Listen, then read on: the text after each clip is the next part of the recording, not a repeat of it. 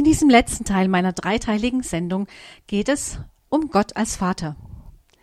Gott wurde durch Jesus erfahrbar. Er ist sozusagen inkarniert. Aus Geist wurde Fleisch.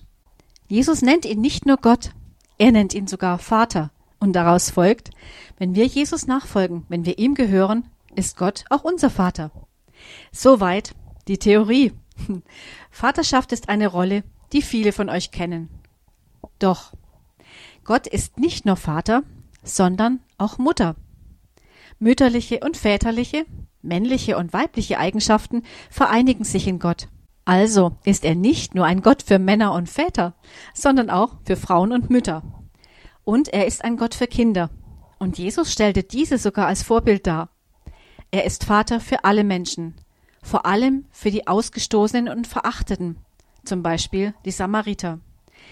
Diese Samariter, diese Volksgruppe könnten heute synonym für die von vielen Gemeinden ausgestoßenen und verachteten Gruppen des LGTBQ sein.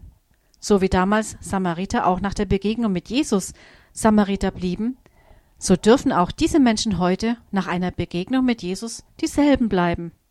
Mir ist klar, dass ich damit vielleicht viele von euch vor den Kopf stoße, aber es sind Gedanken, die ich mir mache. Diese Gedanken entstammen Beobachtungen, wie viel Leid durch Ausgrenzung und Verachtung entstanden ist.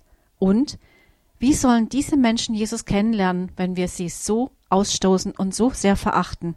Diese Frage gebe ich euch in die nächste musikalische Pause einmal mit. Bis gleich nach der Musik.